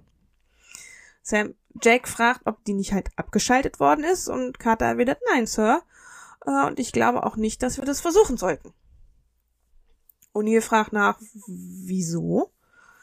Ähm, Carter erklärt, dass die zuerst die Tür des Computerbereiches verriegelt worden ist, als die Jaffa versucht haben, sich in den Weg frei zu schießen und die ganze Sektion dann versiegelt worden ist und die Lebenserhaltung abgeschaltet wurde. Jacob fragt, durch was das passiert ist und O'Neill äh, sagt dann oder fragt er, ähm, es heißt durch wem. Carter erwidert eigentlich, dass es wohl eher wer heißen sollte. O'Neill fragt jetzt was? Leichte Verwirrung für alle. Davis erwidert dann, dass es das Virus ist, den Tor zurückließ. Carter bestätigt das. Und ähm, was wäre, wenn er versucht hat, sich selbst zu schützen? Jacob erwidert, dass Thor ein Virus zurücklässt, durch den er Anubis zwingt, sein Schiff zu verlassen, und dann wehrt sich das Virus gegen den Jafar, die Anubis zurückließen, um das Schiff zu sprengen. Carter erwidert daraufhin, dass er vielleicht zurückgelassen wurde, damit wir ihn finden.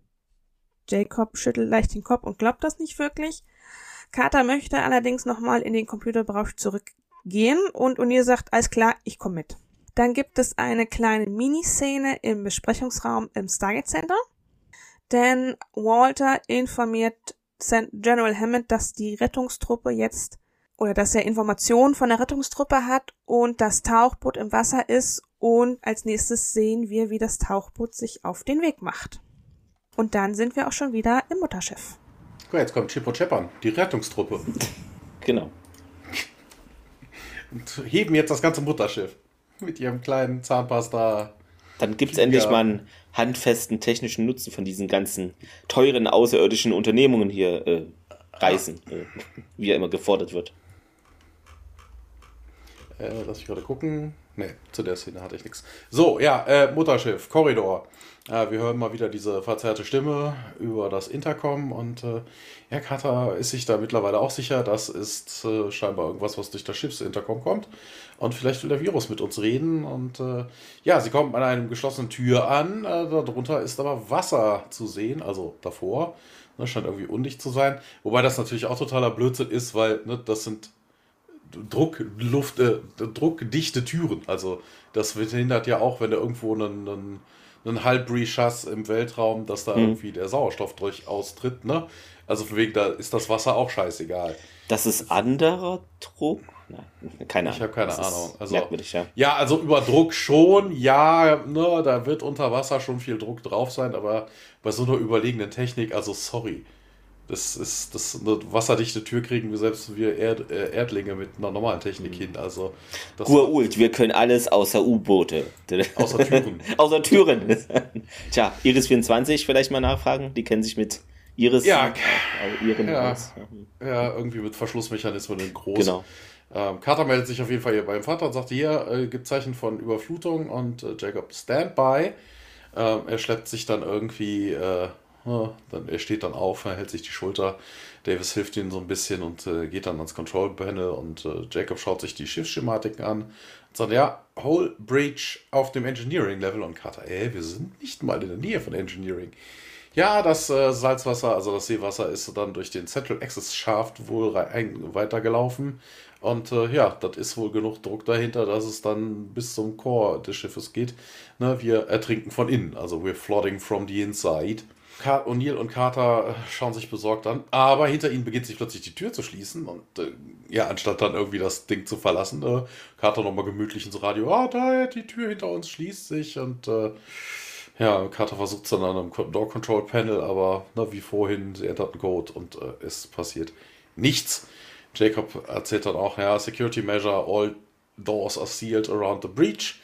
Na, als Sicherheitsmaßnahme, damit das sich nicht weiter ausbreitet. Ich versuche es mal von hier. Und äh, ja, das Wasser kommt mittlerweile dann irgendwie doch deutlich schneller. Ne? Wir haben ja gerade gesehen, es war ja wirklich nur so ein kleines Pfützchen. Ne? Und das äh, steigt jetzt wirklich äh, innerhalb von Sekunden bis zu den Knöcheln. Ist auch wohl auch nicht so sonderlich angenehm, stellt O'Neill fest. Ihr ist nämlich kalt. Und, äh, ja, Carter versucht nochmal bei ihrem Vater. Und ja, hier kann ein bisschen Zeit dauern. Wir wechseln aber jetzt außerhalb, nach außerhalb. Wir sehen nämlich dieses U-Boot, was an, ankommt. Ne, eine Stimme, die dann auch berichtet, ne, Visual Contact und ja, äh, Carter ist da immer noch an, den, an der Tür am Fummeln, aber keine Chance, sagt sie ihrem Vorgesetzten. Ne, ich kann das nicht lokal beheben und äh, Jacob wird da nochmal angerufen. Ja, ne, ohne die wirklichen Codes äh, komme ich nicht in das Security Program und äh, ja, Davis, ich gehe dann da runter, ja, um was zu tun. Ne? Wir können die lokalen Dinger nicht benutzen, die Local Controls. Wir haben da keinen Zugriff drauf. Ja, in diesem äh, Räumchen steht das Wasser den beiden jetzt mittlerweile bis zur Hüfte. Und äh, Jacob, ja, ich versuch's mal hinten rum durch irgendeine ja, Backdoor-Programming, keine Ahnung, Zero-Day-Exploit. Und ja, wie lange dauert denn das? Ne? So von wegen, wir haben hier wirklich viel Wasser. Und Jacob dann, ja, pf, ein paar Minuten. Äh, ja, Carter, wie lange haben wir? Ein paar Minuten. Oh, ja, mh, hm, ja. Und dann wechseln wir nochmal kurz nach draußen. Wir sehen äh, das U-Boot, was sich nähert. Approaching Point of Entry. Und in diesem geschlossenen Raum geht es dann weiter. Das Wasser ist mittlerweile weiter gestiegen. Im Deutschen sagt O'Neill, sie sind nicht besonders gut im Synchronschwimmen. Stimmt, ja. Bei was? Ähm, äh, ich suche nach einem Hintertürchen im Programm, sagt Jacob, und danach sagt es O'Neill, genau. Wie lange kann das schon dauern? Wir sind nicht besonders gut im Synchronschwimmen, ja. Ja, vier Momente, ja, okay. Ja. Genau, ähm, dann sieht man nochmal kurz dieses Rettungsboot und da hört man eine Stimme, ja, hier nähern uns Zutrittsmöglichkeit. Äh, dann äh, dockt das Schiff wohl da an, das U-Boot, und ja, im Korridor vom Mutterschiff hm, steht das Wasser, äh, denen jetzt fast schon bis zum Schultern eigentlich. Und Odile, ja, wenn wir hier mal das nächste Mal unser brandneues Mutterschiff Bruch landen, dann sollten wir das in den Tropen tun. Hm. Gerade versucht irgendwie so ihren Kopf noch über Wasser zu halten. Äh, würde keinen großen Unterschied machen, Sir, weil dieser Tiefe ist jedes Wasser eiskalt. Ähm, und Odile so, ja, dann halt im flacheren Wasser, flacher. Carter nickt, äh, ja, Sir, ich werde daran denken. Naja, und Uli, aber komm, vielleicht vergessen wir diese Bruchlandung ganz, wäre doch nett, äh, wenn wir dieses Mutterschiff länger als ein paar Stunden hätten. Und ja, sie schwimmen dann fast schon unter der Decke und gerade so, ja, Sir. Dann auf der Brücke Jacob arbeitet immer noch an der Türöffnung. Ähm, und Davis äh, sagt, ja, wir müssen jetzt, können die doch hier aufspringen. Und Jacob verneint es aber, ne, dass äh, so eine Erschütterung wäre auf engen Raum irgendwie zu riskant. Und Davis, ja, sie sind tot, wenn wir es nicht tun. Äh, wir können sie jetzt auch nicht hier unten ertrinken lassen. Und Jacob ist ja wütend, ja, hier, was zum Teufel glauben Sie denn, was ich hier tue, Major? Also, bitte nicht unterbrechen beim, ja, Rumwerkeln. Ähm, Jacob spielt doch Tetris. Ach so. Im Korridor des Mutterschiffs äh, schwimmen jetzt unsere zwei definitiv unter der Decke. Also da ist kaum noch Luft, Schnapp, Platz. Ähm, und Uni, ja, ihr Dad macht es wirklich spannend. Und ja, dann ist da auch alles schon mit Wasser gefüllt. Auf der Brücke will da Jacob weiter die Lösung finden, aber ja, wie schaut er ihr Kopfschild auf und Jacob meint auch, ja, ich krieg's nicht hin. Mm, Im überfluteten Korridor versuchen Jam, Jam und Zack, genau, Jam und Zack, ab heißen sie heute, äh, versuchen da nicht zu ertrinken und auf der Brücke wendet Davis den Blick ab und ja, Jacob dann mit zitternder Stimme über Funk, äh, Sam und es tut mir leid ja, im überfluteten Korridor äh, noch mal, die schwimmen da weiter rum und auf der Brücke ähm, Davis und Jacob immer noch gelehnt und plötzlich piepsendes Signal leuchtet auf und was ist das, Jacob? fragt Davis. Äh, das Sicherheitsprotokoll wurde gelöscht, äh, meint der. Mhm. Ja, das sehen wir dann auch, denn diese Tür öffnet sich etwas und das Wasser fließt dann ab und ja, unsere beiden können dann nach Luft erfolgreich schnappen und Jacob dann über Funk, ja, hier meldet euch und Tjalk auch über Funk, Jacob, hier ist Tjalk, wir sind an Bord des Schiffes. Tjalk, Jack und Sam sind in Gefahr im Computerbereich und Jonas, ja, der ist zwei Deck unter uns. Ja, dann sehen wir noch im Hintergrund Peter DeLuise ähm, als so ein Truppenmitglied und Tjalk meint Bereich sichern und ja, ja, Sir, sagt der eine. Tjalk und Jonas machen sich dann auch auf den Weg und im Korridor des Mutterschiffs geht es dann weiter wieder. Wobei das auch geil ist. Die könnten mhm. vermutlich doch jede Hilfe gebrauchen, die man irgendwie mitnehmen kann. Ja. Äh, es gibt keinen niemanden mehr, der Opposition liefern könnte an Bord. Also, ne, dass man jetzt einen U-Boot-Fahrer nicht unbedingt mit Nahkampf beauftragt, jo, meinetwegen, aber mal ganz ernsthaft, die können jede Hilfe gebrauchen, wenn die ja. verletzt sind oder was auch immer, keine Ahnung, die da irgendwie zu lassen, ist Quatsch. Eigentlich schon, ja. Gut, weiter geht's äh, im besagten Korridor. Das Wasser ist noch nicht ganz draußen, aber sie haben endlich wieder Luft zum Atmen. Sam nimmt den Funk. Äh, Dad, hier ist Sam, uns geht's gut. Ein Wunder, dass das auch noch funktioniert. Äh, vor lauter Freude haut äh, Davis Jacob auf die kaputte Schulter. Äh, Davis zuckt kurz, äh, Jacob zuckt kurz zusammen, Davis entschuldigt sich ähm, und ähm, nimmt dann den Funk. Gott sei Dank, Sam, ich habe mir schon große Sorgen gemacht. Und Nils schaut äh, Sam an, okay, sagt er, ich nehme alles zurück, was ich unter Wasser gedacht habe. Ähm, Carter erkundigt sich bei Jacob, was er genau getan hat, dass es am Endeffekt dann doch funktioniert hat. Äh, Davis und Jacob schauen sich allerdings erstaunt an und ähm, Jacob gibt über Funk wieder, dass er halt nichts getan hat. Das Sicherheitsprotokoll hat sich von selbst gelöscht. Ähm, Wobei das auch gut ist, weil dann wäre theoretisch ja gar nichts passiert. Na, also die haben keine Kontrolle über die äh, über diese Automatik äh, kriegen können, weil sie aus dem System ausgeschlossen sind wegen dieser Sicherheitssache. Na, aber das wird ja nicht trotzdem plötzlich die Türen öffnen, wenn mit da irgendwo eine riesen Leck ist. Na, also man, wenn keiner was gemacht hat, also irgendwie merkwürdig. Ja, ein bisschen. Komisch. Ja. Sam ist da auch sehr verwundert, wie das überhaupt möglich ist. Jacob erwidert, dass er das halt selber nicht weiß. Neil ist das Ganze allerdings so ziemlich egal, er will eigentlich nur noch raus. Ähm, Jacob und Davis können halt erleichtert auflachen. Es gibt einen Schwenker und wir sehen einen weiteren Korridor die beiden Stiefeln ähm, tropfnass, äh, klitschnass vor sich her und auf halbem Wege treffen sie auf Tirk und Jonas. Die beiden erkundigen sich, ob alles in Ordnung ist und Neil erwidert, ja, bisschen nass, fast durchgefroren, Knie wird im kalten Wasser ein bisschen steif. Tirk sagt, dass sie in einem Rettungsboot gekommen sind.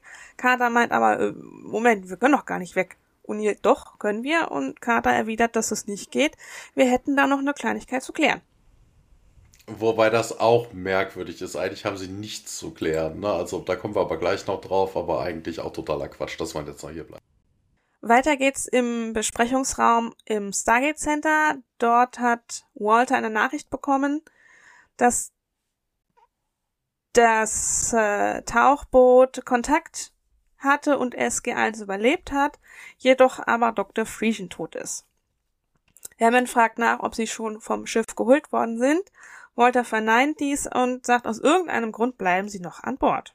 Ja, und weiter geht's dann auf der Brücke auf dem Mutterschiff wieder. Im Kontrollraum, Davis arbeitet da an einem Laptop und äh, wir hören immer noch diese Stimme übers Intercom. Und äh, ja, O'Neill sitzt mal wieder auf seinem Trönchen. Äh, die anderen sitzen, stehen da neben drum rum. Und äh, Davis sagt, ja, das ist auf jeden Fall eine Stimme. Gib mir eine Sekunde, ich versuche das mal hier irgendwie aufzuklaren. Und ja, aber wieso ist das denn überhaupt so verzerrt? Und ja, Anubis wollte das Ding wohl abschalten, sagt Jacob. Und ähm, ja, Carter wird dann auch von Unil angesprochen. Ja, Security Program, das uns hier im äh, Korridor eingesperrt hat, das hat sich ja wohl nicht von alleine gelöscht. Und ja, ne, dass der Virus den Tor hier hinterlassen hat, äh, könnte intelligent agieren. Wobei, das hatten sie ja vorhin schon. Also, dass die Jacob da jetzt irgendwie so überrascht ist, ist irgendwie ein bisschen merkwürdig. Dass sie plötzlich von dieser äh, Theorie mit dem Virus abkommen. Weil sie haben ja vorhin gesagt, ne, der Virus wird dazu gemacht worden sein von Thor, damit er den irgendwie, den Tauri dieses Schiff schenkt. Genau, Und dann ja. müsste es auch die Möglichkeit geben, da einprogrammiert zu erkennen, dass das die Tauri sind. Das wäre praktisch, ja. Na, also alles, was kein, was kein Symbionten an Bord hat, die Schiffssensoren nutzen fertig. Das ist weder Gur-Ult noch ein noch einen Jafar, klar, kannst du dann eigentlich dann übergeben. Also, dass man da irgendwie Kata plötzlich nur, weil sie dann eine Runde schwimmen gegangen ist, auf die Idee kommt, das ist irgendwas völlig anderes, ist auch irgendwie strange. Ja, wie auch immer, Kata sagt, wenn die Tür sich nicht geöffnet hatte, wären wir wohl untergegangen und wären ersoffen. Und dementsprechend Jonas vermutet, ja, der weiß also, wer wir sind. Und John Davis hat es dann aber auch. Und äh, ja, wir sehen auf dem äh, Monitor eine Pulslinie und eine Stimme, die übers Intercom kommt. Und ja, da ist Tor zu hören. Und I'm using the internal communication system to synthesize my voice. Und das sind halt die Worte, sagt auch Diak, äh, die wir von ihm gehört haben, als sie im, in der hier der Prison Cell eingeschlossen waren. Wir sehen letztes Jahr, aber wenn das irgendwie ja, Carter vermutet dann irgendwie in Zusammenhang, wenn das gar kein Virus ist, ne? Vielleicht ist das Thor. Ja, ja, wir haben ihn doch darunter gekriegt. Nee, wir haben, ne, Anubis hat sein, das ganze Wissen in den Computercore geladen. Ähm, ne, aber vielleicht ist sein Bewusstsein dabei intakt geblieben. Und also es ist ja eigentlich eine Kopie des Bewusstseins, wenn überhaupt. Ne? Also Ne, den, den Torkörper haben sie ja irgendwie geschädigt, das Gehirn ist nicht mehr da, aber dann haben sie scheinbar auch die, das Consciousness mit, mit. Und äh, wobei, dann würde Thor ja auch eigentlich an der Stelle irgendwas anderes sagen, als nochmal das wiederholen, was er beim. Also ist auch irgendwie sehr, sehr merkwürdig. Ja, er könnte auf jeden Fall eine unabhängige Entity sein, die in diesem System agiert und äh, ja, sein, sein Bewusstsein hat diese Wessel übernommen und O'Neill, yay, geil, Thor. Ja, die, die Asgard hätten ja erzählt, sagt Carter, ne, Thor on Life Support, der würde da wohl nicht raus erwachen. Und, erkundigt sich O'Neill, ja, wenn, die, wenn sein Bewusstsein doch in diesem Computer ist, dann könnten die Asgard das doch in einen neuen Clone Body packen. Und äh, ja, wenn, sie das, wenn ihr das tun wollt, sagt Jacob, dann solltet ihr euch beeilen. Der Computercore ist noch nicht geflutet. Aber das kann nicht mehr lange dauern. Ja, irgendwie sagt Davis, ja, aber das, äh, wie soll denn das funktionieren, wenn, wenn Thor hier irgendwie das Schiff kontrolliert? Dann ist er doch vermutlich das Einzige, was die Selbstzerstörung aufhält. Und wenn wir das Bewusstsein rausholen, dann wird der Counter doch wohl weitergehen. Wobei ich mir dann auch denke, hallo, das ist eine Kopie von Thors Gehirn. Warum kann man nicht davon eine Kopie nochmals? Also das ist auch irgendwie, ne? Legst einen Datenträger ein, kopierst oh. das Ding nochmal und fertig. Also wir, wir sehen gleich, warum das so ist, ne? Aber an dieser Stelle diese Schlussfolgerung zu machen, macht eigentlich keinen Sinn. Ne? Also mit der Selbstzerstörung hätte das eigentlich nichts zu tun. Carter wendet sich auf jeden Fall an Tiak. Hier, wie sieht es denn aus? Wie lange haben wir denn Zeit? Äh, wenn wir, äh, ne, wie lange läuft denn der Countdown noch weiter? Und ja, 17 Minuten. Ja, da haben wir doch ewig drei Tage Zeit, wenn wir Tor haben. Und ähm, ja, Davis, ja, Tor war ein Freund von euch. Na, aber das hier ist ein Mutterschiff. Ne? Wir können, ne, wenn wir es äh, in die Luft gehen lassen, dann können wir nicht, können wir es nicht mehr salvagen. Und äh, ja, dieses Schiff, sagt Jacob dann auch, ja, wird uns niemals irgendwo hinfliegen Ne, ich denke mal, den Supreme Commander von der Asgard-Flotte zu haben, ist deutlich wertvoller und äh, ja, O'Neill ist nicht ganz begeistert, stimmt dann aber zu. Das nächste Mutterschiff, das behalten wir dann aber. Jonas hier, Davis nehmen und Jacob und zurück zum Sub, wartet dort auf mich und ja, aber ich möchte doch gerne mit Jacob. Nein. Ja, okay, ich gehe zurück zum Sub und O'Neill bedankt sich. Wir wechseln jetzt in den Computercore. Ja, ähm, da geht äh, Sam durch die bombardierte Tür. Jack und Tirk äh, sind da natürlich mit dabei. Ja, sie macht sich ja an die Arbeit äh, und da füllt sich in anderen Bereichen noch ähm, des Schiffes die Korridore mit Wasser und ja, Carter zieht dann diese, eine von diesen typischen Tafeln, äh, nicht Schokolade, sondern Tafeln mit Kristallen heraus und meint, ja, hier, das ist es. Jack zieht eine Augenbraue hoch das Check, ist interessant. Komisch. Im ja. Englischen sagt er nämlich, hier ist er. Äh, hier ist er, steht hier auch schon. Ja, ja aber an dieser Stelle sehen wir auch, warum das gerade Sinn machte im Nachgang. Ne? Die haben irgendwie den Speicher, wo Tor dann drin ist, wobei der sich ja eigentlich im kompletten System ausgeht. Warum? Keine Ahnung, ja. dass, sie das, dass sie das dann rausnehmen. Wobei, so lokalisieren können.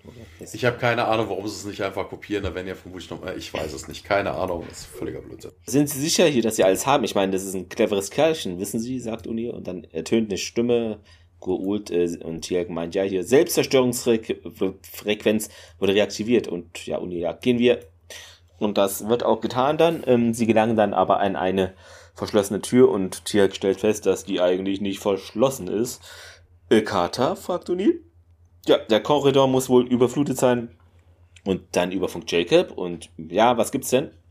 Äh, unser Ausgang ist blockiert, wir brauchen hier eine Alternative und Jacob, äh, Jack, alle andere Passagen sind bereits überflutet. Es gibt hier keinen anderen Weg. Ich gehe in die Steuerungseinheit zurück, mal sehen, was ich tun kann. Ja, dann über Funk negativ bringen sie das U-Boot auf sichere Entfernung, uns fällt schon was ein und Jacob verstanden, äh, nickt und Davis und Jonas, ja, die beginnen dann zu rennen.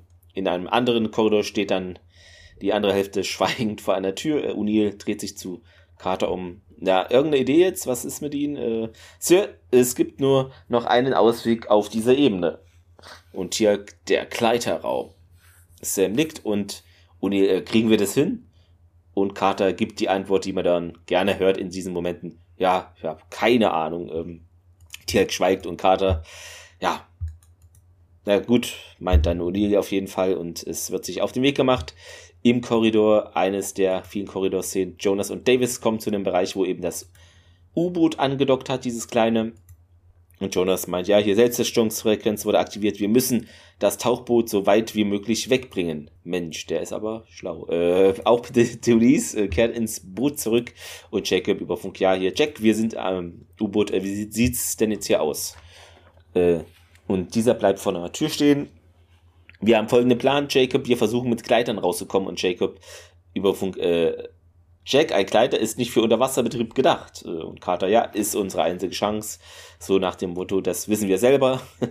ähm, Jacob dann im Punkt, na gut, äh, schon gut, ähm, ja, du musst das Kraftfeld des Raums aktivieren, um eine Überflutung zu verhindern, aber diese Systeme sind nach dem Absturz ausgefallen.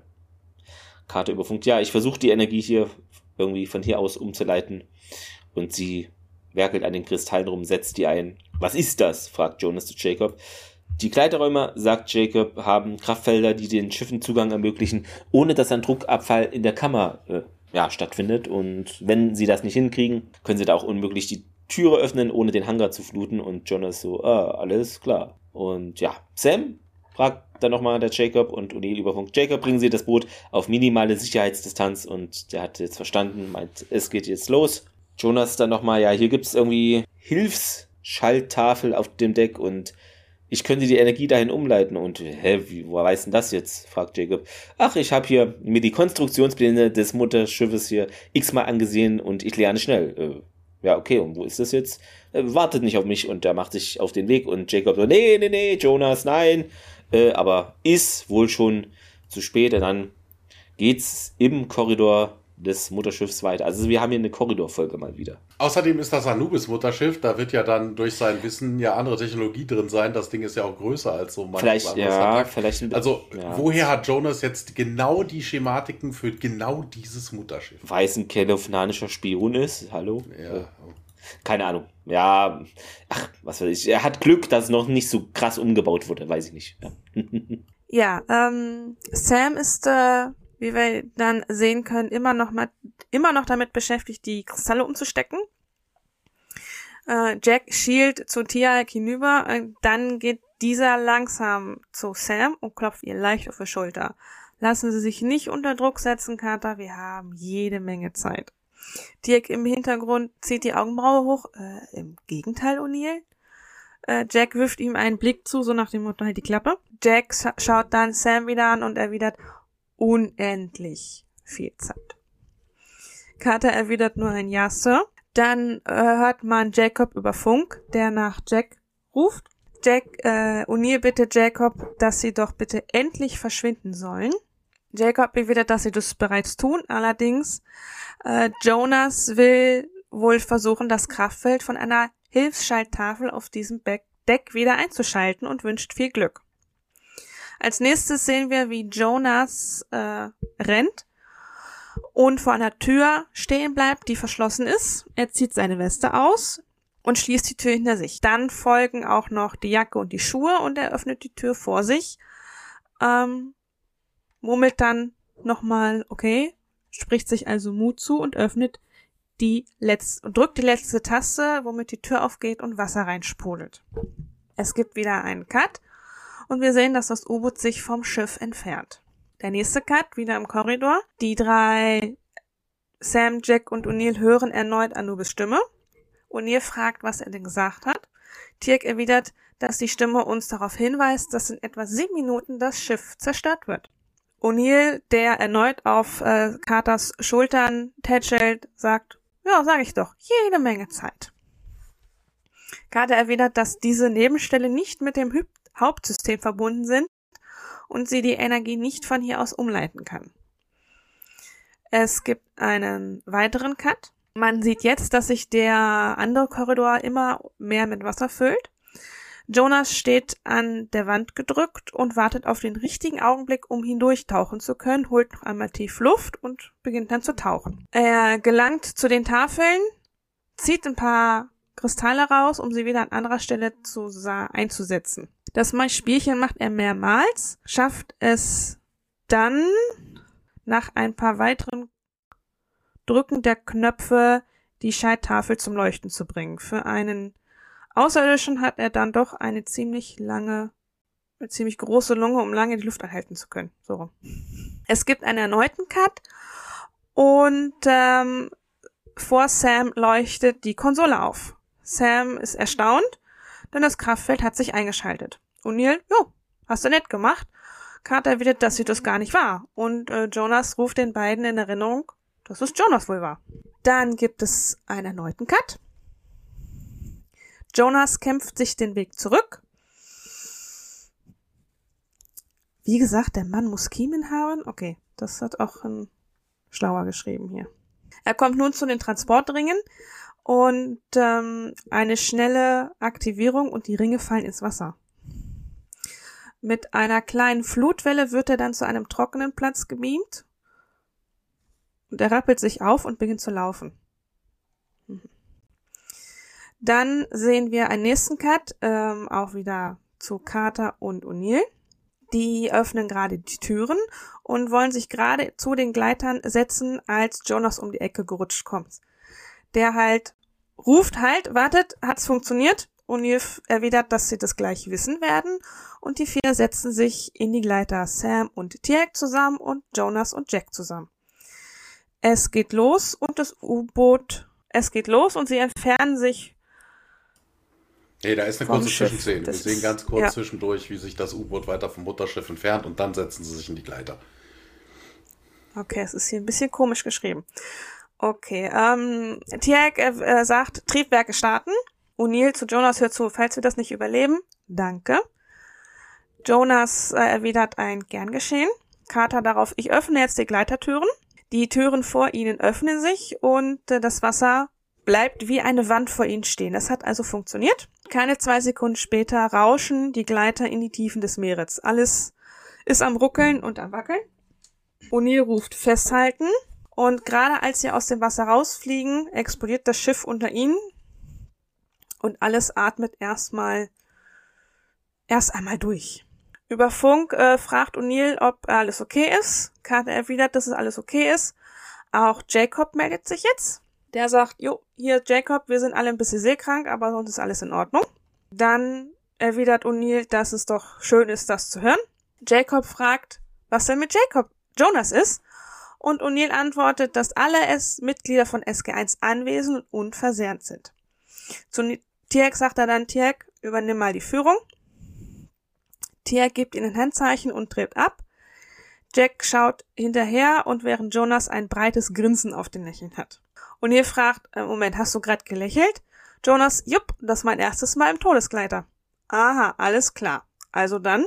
O'Neill vollführt eine 360-Grad-Drehung, so dass Jonas sehr überrascht an der Decke sich abstützen muss. Er schüttelt sich leicht und äh, wir sehen eine weitere Großaufnahme von Jacks Gesicht, wie er dort ein Lächeln auf den Lippen ausbreitet. Und das ist das Ende der Folge. Dann gibt es noch Trivia. Ähm, die Figur des Lieutenant Deckwood wird von Peter Dodice gespielt und ja, ist eben eine Hommage an Sequest, die Serie. Dort spielte nämlich spielt er Simon Deckwood, genau. Also ein, eine ja, frühere Figur sozusagen. Ähm, dieser überraschte oder verärgerte Gesichtsausdruck von Carter, also Selmak, also Jacob Carter, ähm, als Davis ihn an der Schulter packt, bei Minute 26,50 war echt und Carmen Argenziano hat damit eben nicht gerechnet und dass eben Colin Cunningham ihn so hart an der Schulter packt und war dann recht irritiert. Ähm, deshalb haben sie es dann beibehalten äh, im Schnitt, ähm, weil es auch nicht mit der Rolle brach, sondern gut passte. Und ja, dieses Innere von dem Go Ultra, was wir hier gesehen haben, ähm, das ist eben von einem teilweise gebauten Set, was wir schon kennen. Und zwar, wo sich Uni und Martin Lloyd vor ihrem Verfolgern im Studio im Stargate versteckten, also bei Wormhole Extreme habt ihr das äh, sehen können und die Simpsons-Anspielung hast du ja schon erwähnt. Ähm, genau, dann in einer Sequenz waren Carter und O'Neill in einer Kammer gefangen, die sich langsam mit Wasser füllt. Wir erreichten dies, indem wir genau das Gegenteil taten. Wir haben das speziell entworfene Set in einen Pool hinabgelassen, sodass der Eindruck entsteht, dort würde das Wasser tatsächlich steigen. Wir treten im Olympischen Schwimmbecken von Vancouver. War auch ein recht harter Tag.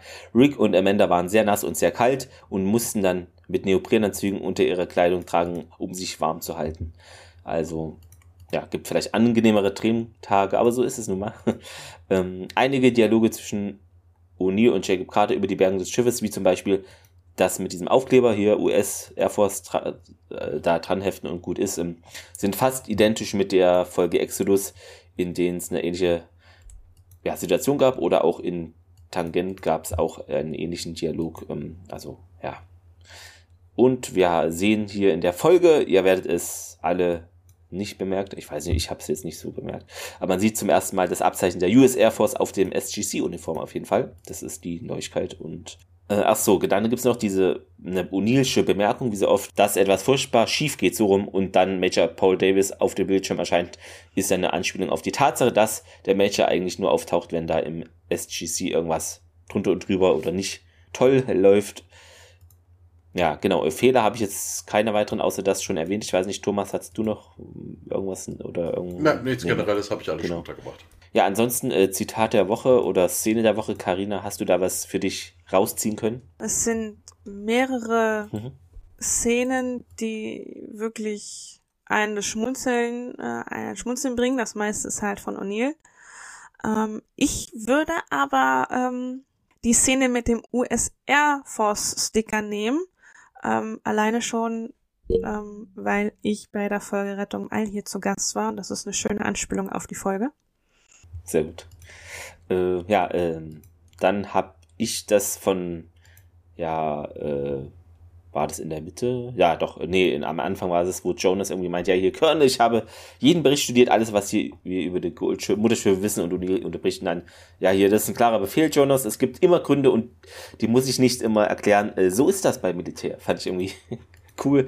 Ähm, hat er, typischer O'Neill eigentlich und ja, Thomas, äh, konntest du etwas finden? Ja, das erste, was ich hatte, hat aber Karina schon genommen. Das endete ja dann mit dem, äh, mit dem mhm. Höhepunkt, so von wegen hier, ne, der, welche Plan welcher Planet wäre das, ne? Der Lieblingsplanet. Also entscheide ich mich für meine Number, Number 2. Moment, da muss ich gerade scrollen, scroll, scroll, scroll, scroll, scroll. Da. Oh, die ist aber weit äh, unten. Ja, das Beste kommt zum Schluss. Ähm, das war, ja, genau, das war, wo äh, Jacob sich meldet, so von wegen, er versucht es über die Hintertür und so von wegen, ja, keine Ahnung, ich brauche ein paar Minuten und O'Neill dann an Carter, wie lange brauchen, wie lange kriegen wir, wie lange dauert das hier? Ja, ein paar Minuten und äh, O'Neill dann total genervt, ja, ne, so obvious, ne, es war so klar. Äh, auch gut, ja. Mm, ja, dann, äh, Carina, wie würdest du denn die Folge jetzt einschätzen und bewerten, final? Also abgesehen von dem leichten Durcheinander, ähm, das es gibt mit dem Schiff hat keine Lebenserhalten oder überhaupt keinen Strom, dann hat es doch Strom. Und alles ähm, würde ich ähm, trotzdem einen leichten Daumen nach oben geben, weil ähm, wir sehen wir sehen ihn nicht, aber wir hören von Thor und wir wissen halt, dass äh, diese Folge halt in Zukunft auch irgendwo noch eine Rolle spielt, weil die Asgard dann in der Schuld der Tauri stehen ähm, und halt ähm, Thor definitiv demnächst wieder äh, in Erscheinung treten wird oder werden kann. Mhm. Sehr gut. Äh, Thomas, äh, deine Einschätzung? Ja, mal wieder ein Mutterschiff, was man in den äh, Sand gesetzt hat. Also ein Schiff, was man hätte haben können. Meer, ja, Korrektur, ich denke mal, Tor ins, hätte. Ins Meer gesetzt. Ja, also schön, dass man Thor jetzt irgendwie wiederkriegt, wobei, ne, also die Folge hätte es dafür jetzt nicht unbedingt gebraucht, ne, dann wäre den Asgard-Wissenschaftlern das halt gelungen, fertig, bums. Ne, also wäre auch eine Möglichkeit gewesen, also das war jetzt so ein, so ein typischer Lückenfüller, also viel Schwachsinn drin, ne? entweder hat das Schiff Strom oder es hat keinen, da weiß ich auch nicht, so von wegen, wenn die Probleme haben, Türen zu öffnen, weil es dahinter geflutet hat, wie kommt dann äh, Jonas da dahin und da rein, das ist auch irgendwie Quark. Na, also wenn es Carter nicht hinkriegt, eine Tür aufzumachen, weil dahinter Wasser ist, dann warum sollte Jonas? Das, das ist auch irgendwie, also sehr, sehr, sehr, sehr merkwürdig, unstringent. Ähm, ja, also absolut nichts zu sagen, hätte ich mal jetzt so. Also, ja, okay, Tor ist gerettet, ein Daumen in die Mitte, aber mehr beim besten Willen nicht. Mhm.